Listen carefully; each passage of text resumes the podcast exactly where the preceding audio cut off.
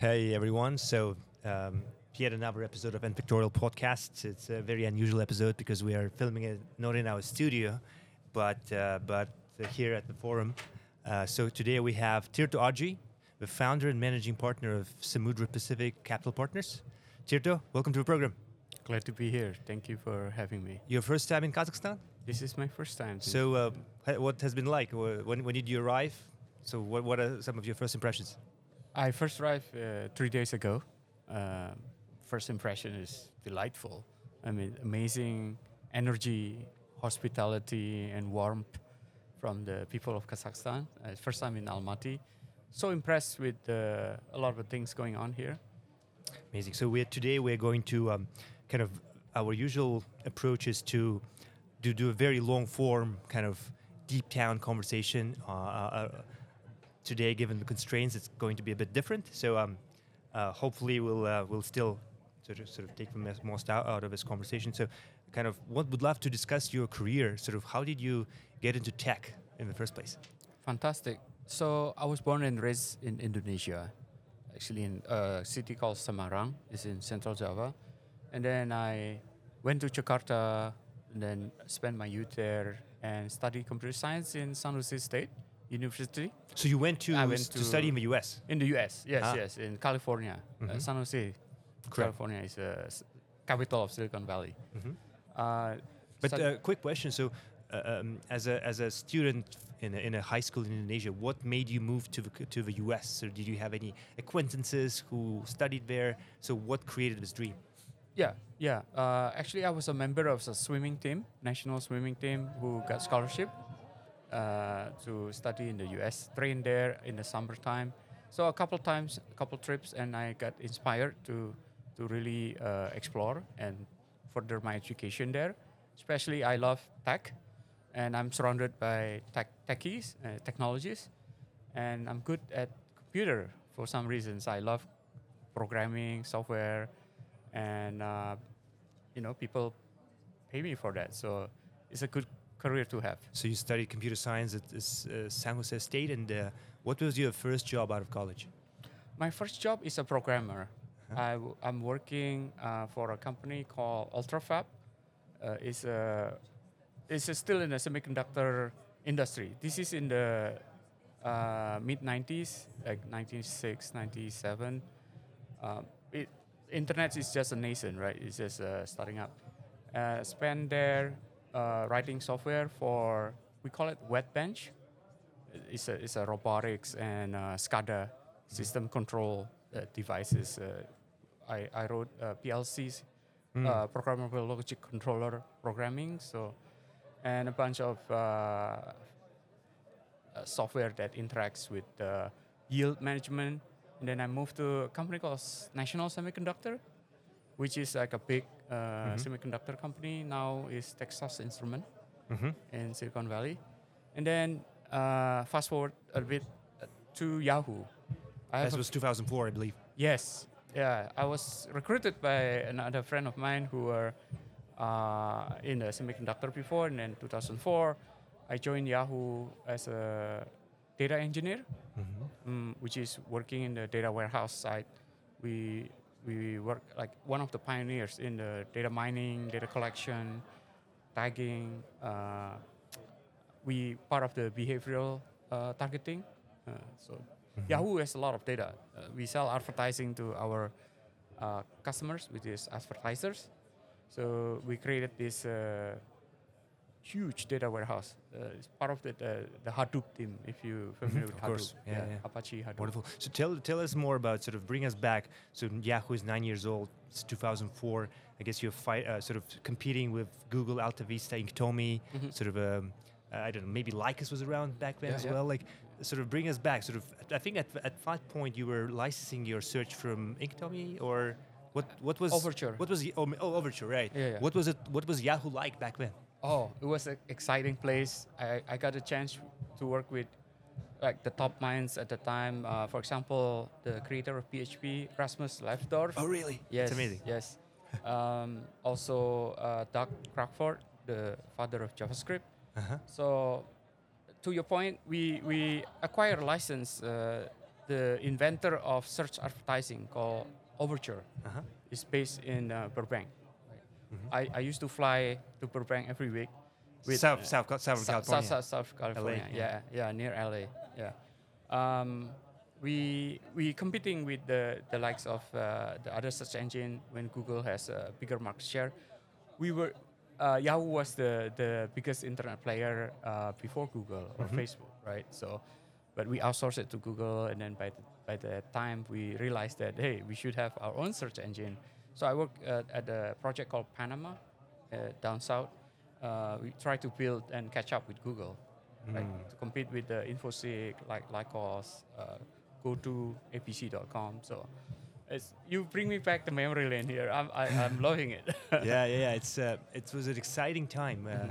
and yeah, uh, Google was not a first search engine. I mean, there were so many other companies, and Yahoo was sort of like this household brand name, Mm-hmm. like everyone knew it. David Filo, Jerry Yang, just like the, to the sort of like the, the, the sort of I guess like Jeff Bezos and Elon Musk of their era. Mhm, Uh, mhm. uh, and so, um, what uh, how, what was your transition like uh, within Yahoo? You joined as a software engineer. Mhm. Did you move teams within Yahoo? Actually, I stayed at the same team since Ah. I joined. Uh, but we are uh, infrastructure team. Uh, we roll up to a, a organization called uh, Yahoo Data Solution, uh, uh, Strategic Data Solution (SDS), and it was head by Chief Data Officer. His, his name is Usama Fayyad, so he's a very big name in uh, data world. And I, but my job has given me the opportunity to move around different projects. For instance, in the instrumentation, what I mean is uh, we collect logs. Uh, it's so scary. Like right now, uh, maybe it's common, but at back then it's kind of novel on how you instrument the clicks, the page views, and the link between the assets that we have and how to create a bigger picture about personalization. That's why uh, affinity and then this clustering, a lot of the uh, machine learning technologies that we know now. Mm-hmm.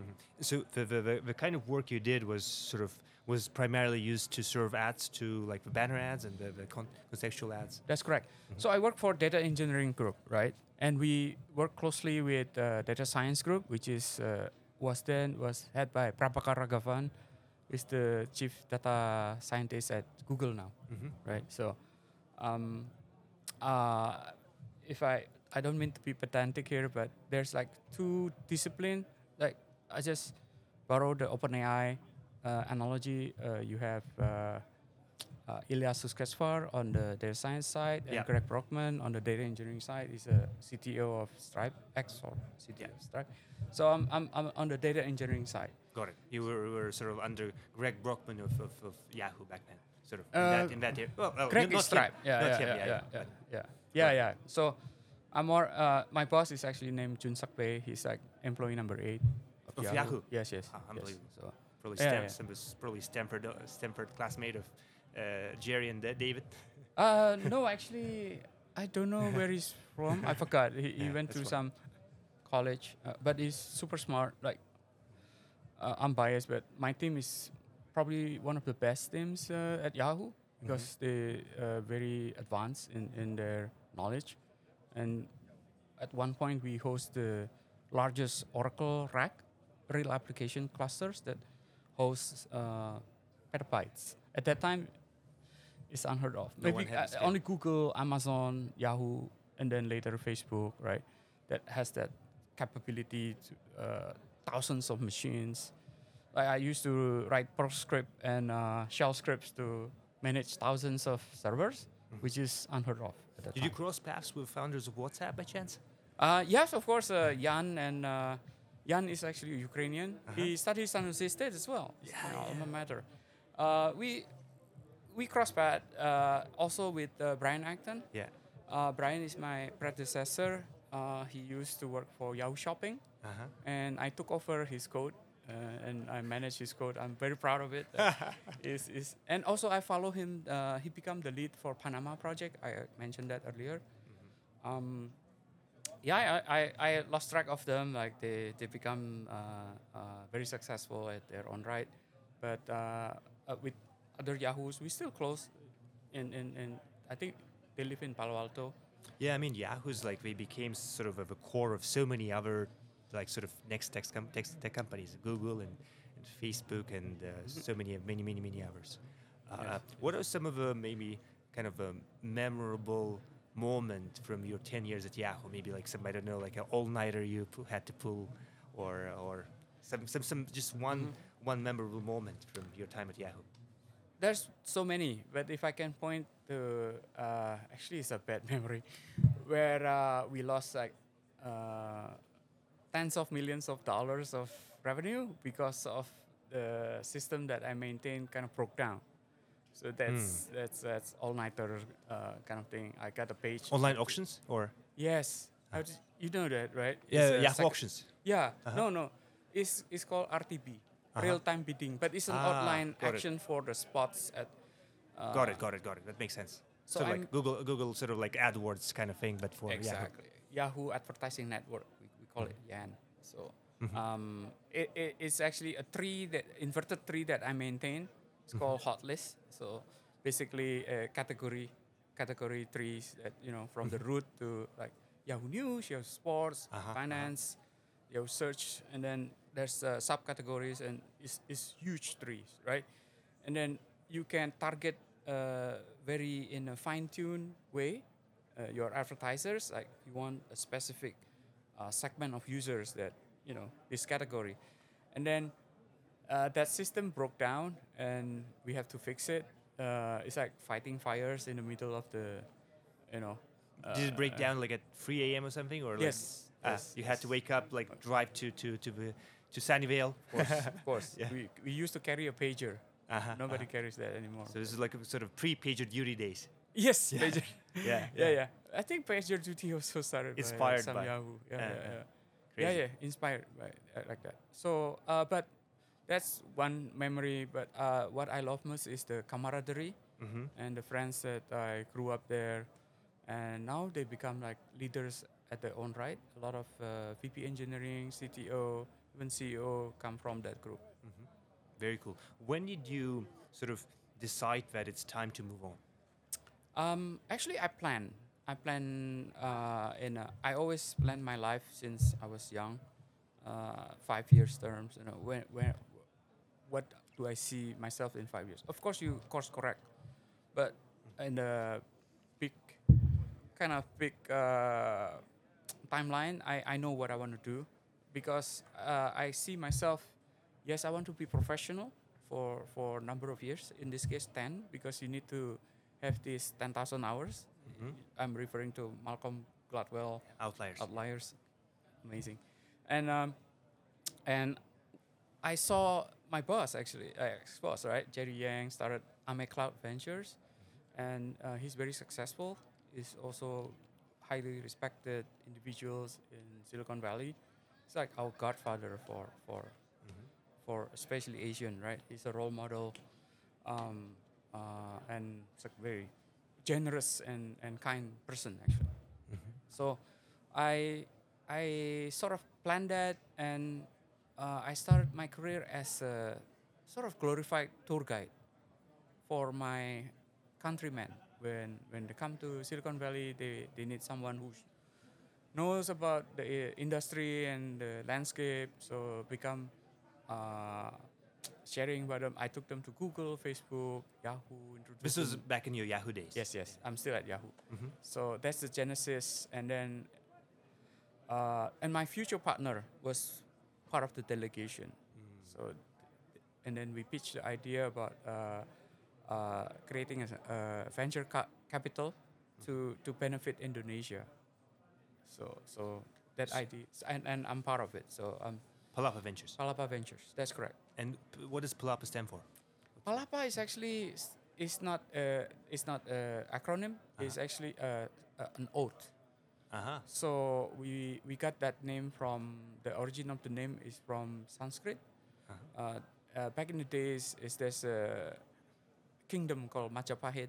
It's pre-Indonesian, pre-colonial era, Uh, and Palapa is an oath of this uh, uh, great warrior called Gajah Mada. It's like a f- forlog, you know, like uh, log for the the uh, historical perspective that they they want to unite Indonesia, and I see internet as this uh, what you call is the revolution, right? Digital revolution, leveling the playing field for for the country to leap forward to the future, and and the way to unite that is through Palapa. It's also the name of a satellite, our satellite.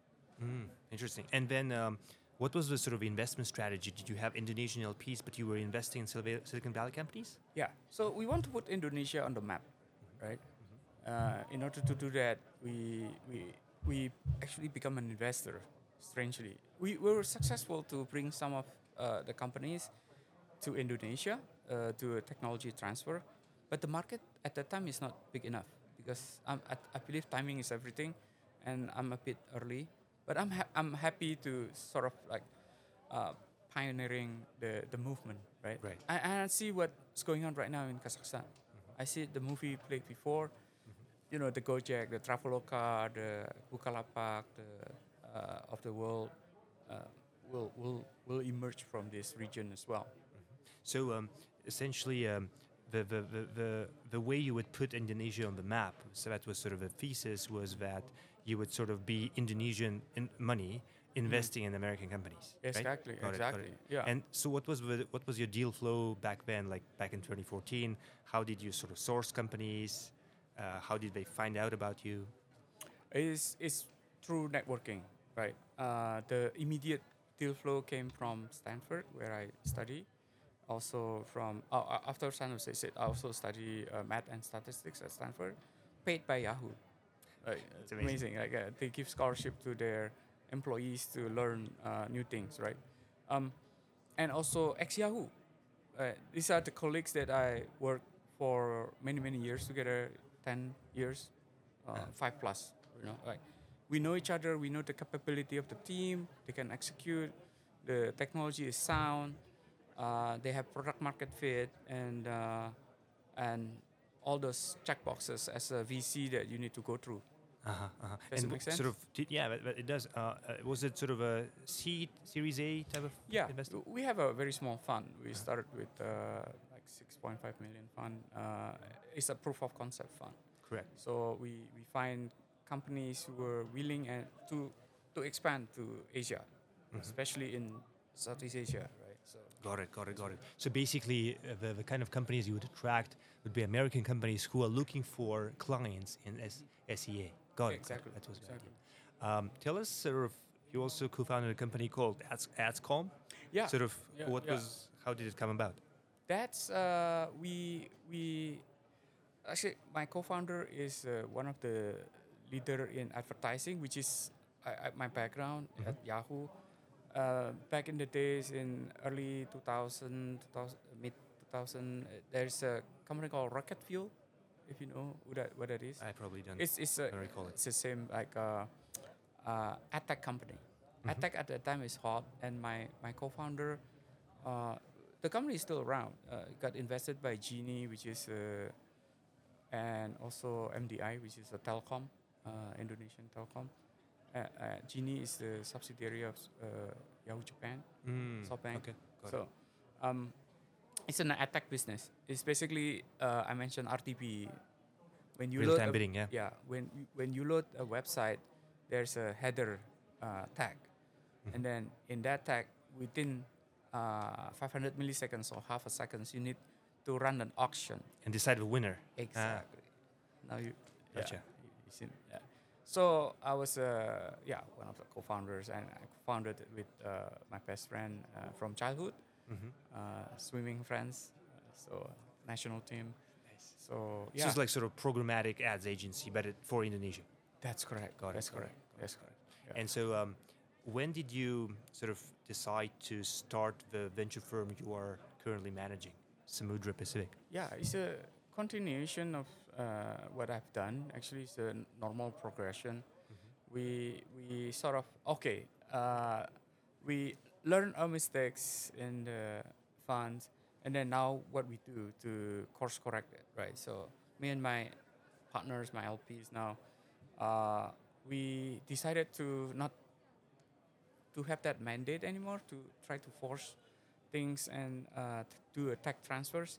I work very closely, by the way, with the Skydeck, uh, MIT, and CMU, Indiana. Uh, are you are you from Purdue, right? I You went to, I, I did my bachelor's at Purdue, yeah. Ex- excellent, excellent. Computer science. Computer science. Yes, yes, yes. Uh, so you know that a lot of the ideas are coming from the unis. Uh, they done the research. They they want to commercialize it. Uh, of course, we do licensing agreement and whatnot, and and uh, basically we, we go from there. And we uh, now, right now we focusing really in the U.S. market Mhm. because the U.S. market is so big, huge, uh, in terms of uh, market size, right? You, you can easily build unicorns, a billion dollar company out of out of the just U.S. market. What's the sweet spot for Samudra? What's your average check? What's the round you're typically investing at? Yeah, our sweet spot is Series A. Got it. We we don't do it. We don't do come in super early like pre-seed or seed, where you only have ideas, MVP, but not really market traction, product market fit. It's very important uh, from our experience to to learn that. So it takes time, and uh, from the data, I'm, I'm a data guy.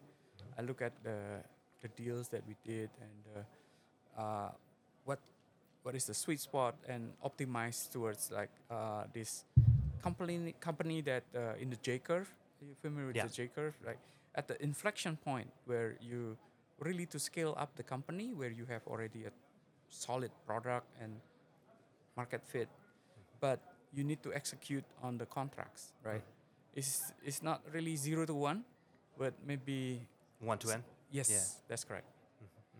Interesting. So one of the I looked at your portfolio companies and some of your exits, and uh, uh, there are sort of many like famous companies there. And Thank one of the companies which is sort of less known uh, is called Nuzzle.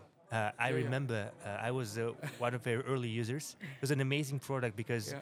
it was uh, like a, a way for you to kind of filter only the news from your Twitter feed. It's very useful because Correct. we were working on a similar product uh, in our student days, and then when Nuzzle came, that- that's exactly what we wanted to build. So useful. You just connect your Twitter feed, and then it shows you all the links. Because with Twitter back then was like very different from Twitter now. This was like 2000, I would say 10, 11, and um, it was it would be full with like very random tweets. But here you just had only news. So what are some of your maybe kind of memorable exits from from your portfolio? Uh, impressive research that you did. Uh, you mentioned Nuzzle. Um, it was founded by a good friend of mine named Jonathan Abrams and Ken Lindstrom. I Had no idea. Uh, Jonathan Abrams is a very famous entrepreneur. He's the founder of Friendster. oh, Yeah, crazy. Yeah, I think Kevin Rose was an investor, right? In in Um, Nuzzle. That's I I, heard, I first time I heard about Nuzzle was from him, uh, Kevin Rose from Yeah. Digg. Yeah. Yeah, yeah, yeah. Yeah. From yeah, yeah. Uh, I believe so. There's so many famous people invest in Jonathan. I yeah, yeah. I'm also an LP in Edbit Capital, which is uh, Jonathan's fund. You also LP in Elephant. Elephant. Serik- Serik Serik- Kaldikulov. Yeah, yeah. He's a, He's he's a, a good friend. really proud of him. Yeah, I mean he's He's a legend, right? In For sure, for sure. Kazakhstan. So 100%. he, he invests in Robinhood. he invests in Calm, Calm. Yes. and Pie Henry- Insurance. Pie Insurance. I, I'm a Carta heavy user, like Yeah, a yeah, yeah. power user. So I have a lot of deals there. Um, so my, you asked me about my exits. So Yes. one of uh, good ones are, I, I, I also uh, an investor in uh, like uh, Garry Tan's uh, Initialized Capital. And Oh, as an LP. through, yeah, through uh, a small one, we are strategic LPs. That's great. That's crazy. a good We started in 2011 with Alexis Ohanian. Yeah. Yes, yes, yes. But Alexis has 776 now. Yeah. Garry went back to Yeah. Y YC. Combinator to become uh, their president. You know, he's amazing guy, very successful. One of his is Coinbase, right? Yeah, he yeah. made yeah. like 2000x there. So, So you did it through Initialized. Um, yeah, indirect, right? Gotcha. So yes, yes, as a, as a LP in, in initialized, Garry invest in, in uh, Coinbase. Very, very. He's a lead investor in uh, early stage. Uh-huh. Well, how many deals do you typically look at per, per year? Um, a lot. So, because there are always new companies, uh, two students out of the garage, uh, you know, hacking and cranking out code. Uh, so on average, maybe a couple hundred to a 1000 Mhm. and we have a filtering f- process. Uh, I, I developed this over the years, right? From from the learnings from investing in SNLP in other funds, and also from from my experience in angel investors in my previous funds. So we develop a funnel like a pipeline to filter four phases, right? So the the early filters, the second phase, when we do deeper due diligence on the team, on the founder, uh, product, risk, market, and as well as the, uh, the, the, the after that the phase three is uh, a lot of legal. Mhm. Uh, uh, if it's uh, I, I invest in pharmacy for for instance heavily regulated, so you need to know uh, in bio as well. And then at the end we have a investment committee Mhm. to to vote on on on the deal. When it comes to your investment committee, is it sort of in consensus driven, or when there's a strong yes, all the no's are sort of like uh, uh, uh, ignored? Great, great, great question. Uh, it's actually both, but we normally unanimous, more a consensus Gotcha. because uh, unless there's one partner that really feeling strongly as a sponsor of the deal, uh, but we we open to debate and challenge each other, like you and me, like hey, this doesn't make sense. Like, what do you think about that? It's very open dialogue and and discussion. And at the end of the day, when you decide, you decide, right? Gotcha. One of the things I heard Serik does at his firm, he does this thing called pre-mortem analysis. He imagines, Mhm. like, sort of projects ten years forward, and then Mhm. imagines, okay, let's let's imagine that this company fails. What are the top, I don't know, ten reasons why, and then we sort of think backwards from there. Maybe uh, some of the sort of helpful frameworks you you guys use at your firm. Absolutely. We, we discussed that. We yeah, the pre-mortem is like the opposite of post-mortem. We also learn from our partners like Bessemer has a lot of good memos. Uh, they call it anti-portfolio. Uh, Ah, all the all, the- all the misses we had. yes, yes, and it's not easy actually to find winners. Uh, people think that investing is uh, oh I have a bunch of money so I can start uh, doing investments, but there's a lot of homework, a lot of uh, uh, pitfalls that you Mhm. can avoid. And to a point, it's, it's experience, you know. It's also a very like sort of a long feedback loop. It's sort of like you invest in a company and then you know when, whether you're right or not, maybe like seven, ten years down the road. That's correct. However, we try to shorten that iteration, right? Uh-huh. So we, that's why proximity matters, in my opinion. Uh, I'm old-fashioned. I'm, I really want to sit down and, uh, you know, share a meal or share a walk. In this case, in, in with my founders, we do long walk at the Stanford campus or at the Stanford Dish, you know, and uh, we just, uh, you know, have have that hard conversation, especially this time of uh, Of a year? yeah, with with all the downturns and down rounds and Silicon Valley Bank, uh, financial crisis, and it's really hard for the founders. I feel it. And one of the uh, important skills that I learned as a VC is also empathy. You know, like uh, being founders, really hard. It's kind of lonely, lonely job. You know, and being there, try to support your entrepreneur. Also, also uh, demanding accountability, right? Because we we invest on behalf of our partners, uh, limited partners, which is uh, fiduciary. You know, like, hey, this is and it's very interesting time. What's your typical advice to, let's say, your portfolio company who couldn't raise a, sort of a next round? They have, I don't know, maybe six months of runway. What do you typically suggest? Again, to your point, uh, we try to shorten that feedback loop because you don't want to cut uh, seven years in Yeah. after yeah. that. So I'm also my philosophy is uh, is there's no sunk cost fallacy. You know, Mhm. if if you need to to uh, make the decision to to let go, then it's, it's you need you need to do that sooner rather than after. You know, like later. Yeah. And to your point, uh, to answer your question, my advice would be really keep tap on on the not just internal, right? The macro, the external factors that you cannot control, like this downturn, rising interest rate. It's like you have to be prepared, right? Uh, you mentioned six months of runway. We that's a luxury in in VCs, right? In uh, sorry startups. So we often uh, want to our founders to be honest to us. Like there's uh, integrity, honesty, because when they do that and they warn us before happens, uh, we can sit down and hey, let's let's look at your strategy and where we can cut. We cut early, uh, cut fast, cut deep. That's my advice, right? Sort of like some cut your burn. Yes, Control yes, your costs. that's that's what I mean. Yeah, Yeah. control your costs. Uh, try to be more assertive and uh, control your as much as you can. Right? Uh, if you can control your burn, and uh, you you can survive this uh, downturn. You you emerge stronger in the other side. Does that make sense? That makes sense. Yeah. Sure. Um, what are some of them? One of the sort of, you know, every success is unique, right? It's really, really hard to learn from successes. But when it comes to failures and mistakes, they're typical, sort of they're typical. So, what are some of the mistakes you see founders make over and over again? Actually, that's a really poignant question, and I resonate to that. Uh, I learned so much from my mistakes from and my successes. Right. The one thing that I learned is founders' relationship is very key. Communication clear and honest. Uh, communications are maybe the foundation of everything, right? Uh, the culture of the company because it's not it's everything. You know, f- to me, the the what they set for for the employees and the other member of the stakeholders is everything. So without that, there's no future. Yeah.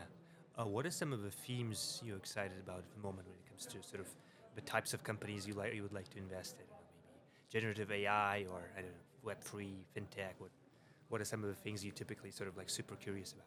So I've been in AI for longest time. So Yes. uh, before they were popular, right? So uh, and I'm very passionate in that. Uh, I also a student of Andrew Ng, so he's, he has his own AI fund.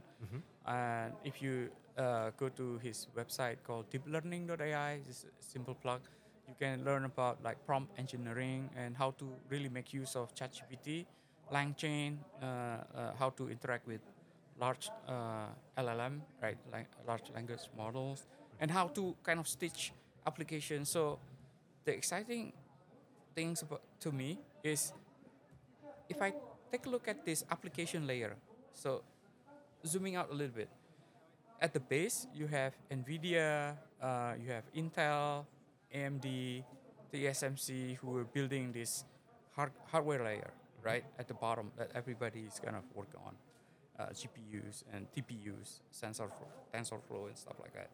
And then at the foundation layer, you have uh, Google uh, with Bard, OpenAI with ChatGPT, you have uh, Microsoft with Llama.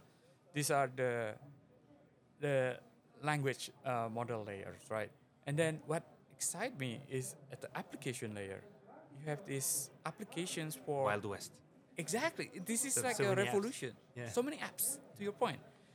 Healthcare, I'm, I'm talking about healthcare, uh, financial sectors, uh, mortgage, for example, applications, claims, insurance claims that can use a, a, a domain specific applications. Uh, but it's not just uh, superficial, right? You need, you need to really harness the technology and by the way, uh, AI is not just ChatGPT. By the way, sure, it's, for it's, sure. it's huge, right? We have uh, uh, image, text, video, voice recognition. In the past, it's always silos, and uh, AI is very good in what they do in one specific area. But now you have this product uh, that OpenAI helped popularize. Uh, it reached 100 million in five weeks, right? Yeah. and delights people. Uh, I'm a like avid user of uh, ChatGPT because What do you use it for typically? oh, all kinds of things. Uh, research, that's first and foremost. I probably after this I will like ask who is Arman. I, I doubt it. I doubt it knows. No, no, I'm it's Might. Yeah, yeah. like um, it's just this amazing. It's an intelligent, uh, sentient that you can dump in. Uh, uh, um, uh, not trying to brag, but I'm kind of super user because I know how to prompt. For sure. Uh, you need to really Give a lot of context. huh? exactly and uh, exact um, uh, specific questions, and you can infer, you can transform, uh, you can summarize a lot of this uh, sentiment analysis. Now, now my job is a lot simpler. Before is is quite difficult, right? And uh, this opened a lot of opportunities, but also so scary Mhm. as a as a as you know. Yeah. Do you share that feeling? Uh, yeah, yeah, I mean, it's sort of um it's interesting. Definitely, like it's it's it has this emerging properties you which you would never think it possible. But uh, yeah, it's an amazing tool. Uh, sort of you see you see sort of the drawbacks. It hallucinates a lot, but yeah, I mean, it's definitely like sort of a jaw-dropping product. And uh, Mhm, yeah, that's, A great thing that you mentioned hallucination, which is the biggest problem right now. But you can. We have some techniques to minimize the hallucinations. wh- what do, what do you typically do to to sort of do, do you adjust the temperature or? Uh, Uh, not really. Yeah, temperature is one thing, but context. mm, Um, again, not trying to be pedantic here, but if you look at the history, what uh, the chatbot is doing is actually uh, is a language is a transformer, right? It's just to try to predict the next word uh, given the the. Uh, so back in the days, is is used for translation from uh, English to Chinese or other language. And uh, in 2017, my other panel mentioned the, the very famous uh, uh, the paper, paper Attention is called All You Need? "Attention Is All You Need" by Google, Google Brain. Brain, and and uh, the way that, but the secret sauce is uh, Sam and his team uh, found out on how to inject human feedback, RLFHF, you know, reinforcement learning Mhm. with human feedback. Man, you you completing my sentence. We're we're on the same page. So Yeah, computer Yeah. scientists like sort of like oh, uh, sort of uh, uh, uh, sort of uh, sort of always, uh, I guess, kind of. Uh, it's easy to find the sort of common ground to correct, whichever. correct. Yeah. Correct. So to answer your question, it's just bringing the you know, clear context. Like you need to uh, ask the chatbot the right questions. What I'm trying to to say. Mhm. This will limit the hallucinations, and I believe uh, the team is working very hard to. Uh, are you using plugin at all? Yeah, it's just started, but uh, Mhm. very limited. I just use Wolfram Alpha and the web web plugin. Amazing. Yeah, but we're like 170 of them. Did you did you? I mean, I don't live in the US at the moment, but do you like order your groceries with ChatGPT with Instacart plugin? no, no. Uh, I don't I- know, reserve, My, like- my wife uh, does all the shopping for me. That's good. So we have a, quite a few founders who listen to this podcast, and uh, Sure. uh, um, what? Um, let's do some sort of a brainstorming session. Uh, maybe some of the problems you see, uh, sort of maybe uh, as a, as a as a venture capitalist, maybe some of the, sort of a, maybe what could you share some um, maybe startup ideas you Mhm. would love someone to build? Um, Uh, anything comes to mind? Absolutely, absolutely. So look at the real world problems, right? You YC has mantra, build uh, what people want, and of course, I'm, I'm also close to other accelerators like TechStars and uh, StartX and uh, Skydeck, Berkeley. So a lot of them trying to teach you, which is I'm not trying to rehash everything. This is not something new. That uh, find the real pain points, uh, do a lot of customer discovery before if you even build product. The most expensive one I've I see a lot of founder falls into the trap that they imagine if you build it, they will come, kind of thing. But it's not.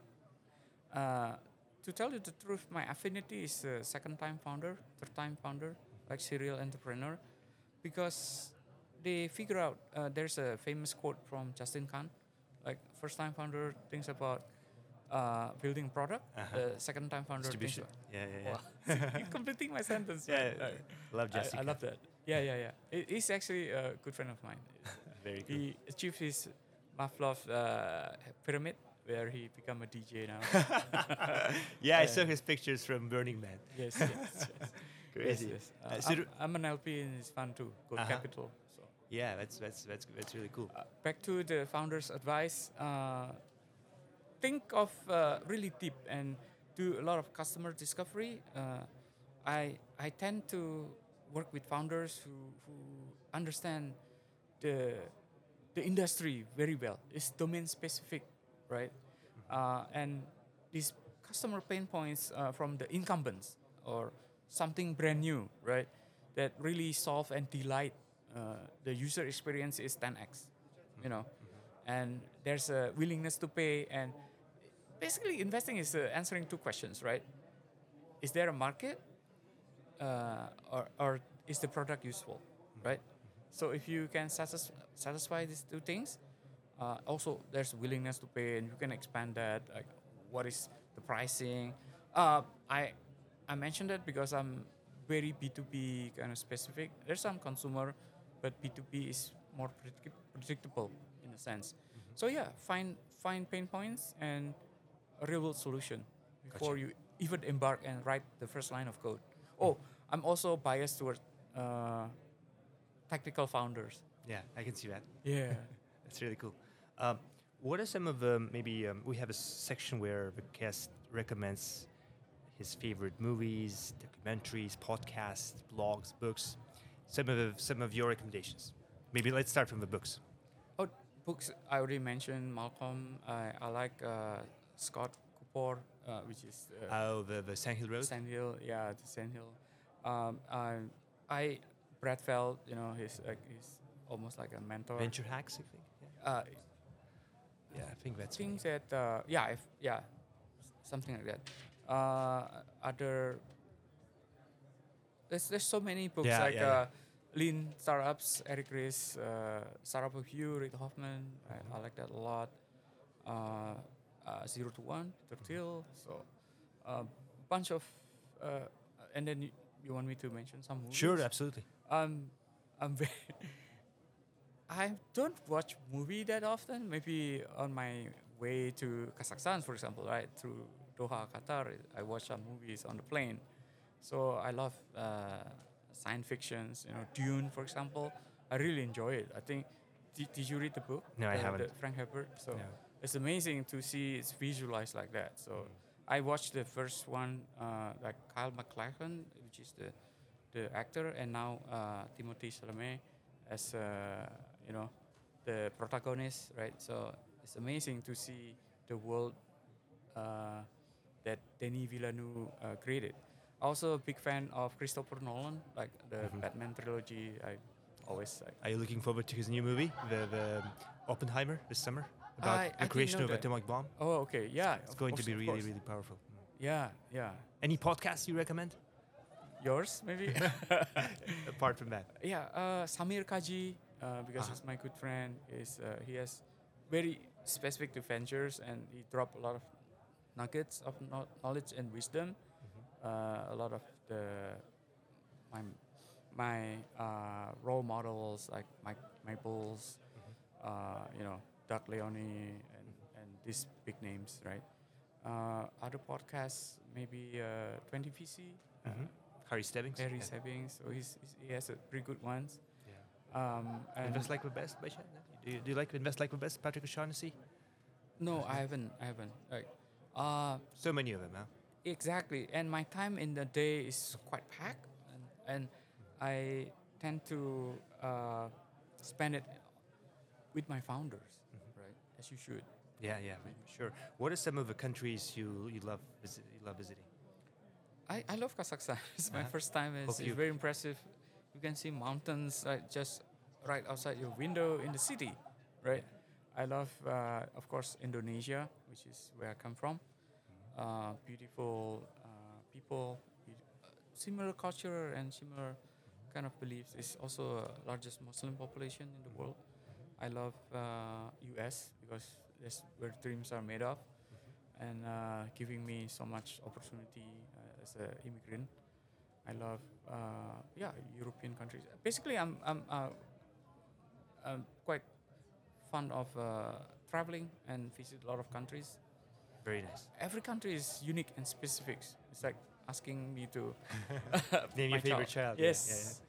Wonderful. Thank you so much, Tirto. At the very end, we um, um, we would love to ask you to ask a question to, to our audience. Mhm. And the, the, the best comment we give give them uh, a T-shirt from, from us. Anything you would like to ask from from our audience. It can be anything. Like uh, I'll give you a few examples from the past guests. Mhm. Someone asked, some startup founder asked, like, if you're using our our product, why? And if you're not using our product, why not? Uh, or someone asked what it's, I mean, how are you using ChatGPT in your daily life? Someone asked, uh, I don't know, what would be the soundtrack to your life? Anything. like I would ask, uh, really look into deep into yourself and what is your ikigai. Aha. Yeah, yeah. I, So- I'm, I don't know if uh, your audience familiar with that concept. It's- Maybe should because we, we sort of uh, talk about it a lot, sort of intersection of three kind of circles, what you're good at, what uh, what what you love, and what the market wants. Sort of, and you asking the audience what the ikigai is. Yes. Got it. Thank you so much, Tirto. So the, the question is uh, to everyone: What is your ikigai? What's the, what's what is Tirto would like to uh, sort of know? What's the intersection of those three circles for you? Sound- Tirto, thank you so much. Uh, I hope this is not our uh, sort of this is not our last uh, uh, sort of meeting. Would love to chat with you more at some point. Hope you uh, visit Kazakhstan again. Uh, hope you have a wonderful time uh, for the rest of your stay here. It's my pleasure. Thank you so much, Tim. Appreciate it. Thank This you so much. Thank you. This was nFactorial Podcast. Be so good they cannot ignore you.